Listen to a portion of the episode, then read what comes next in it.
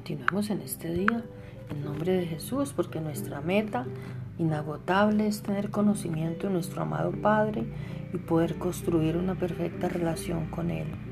En el nombre de nuestro amado Jesús. Seremos conocidos en el reino de Dios basándonos en cómo obedecimos los mandamientos de los que fuimos responsables.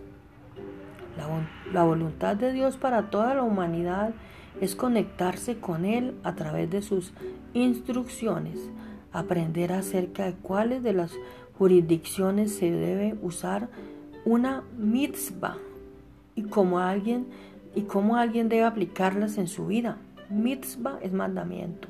El pueblo judío está, estudia las mismas porciones de la Torah, o sea, de la Biblia, todos los días a lo largo de un año y pasa toda una vida determinando quién debe aplicar qué mitzvah o qué mandamiento y cómo debe aplicarlo.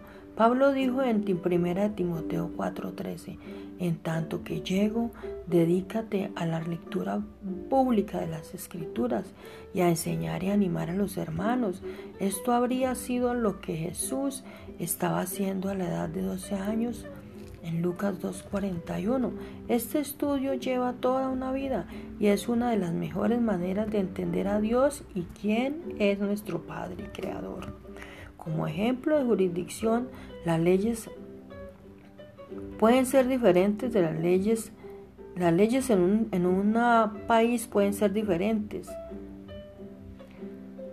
De la misma manera hay, hay mandamientos que aplican en Israel. Algunos solo aplican cuando hay un templo en Jerusalén, algunos para, para el rey, algunos para las mujeres y otros para los hombres. El pueblo judío está bajo una jurisdicción, mientras que los, los no judíos están bajo, bajo otra jurisdicción. Algunas leyes son específicas de un grupo, mientras que otras son universales.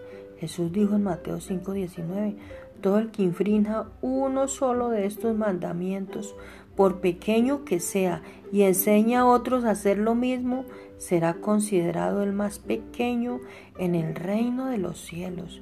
Pero el que los practique y enseñe será considerado grande en el reino de los cielos.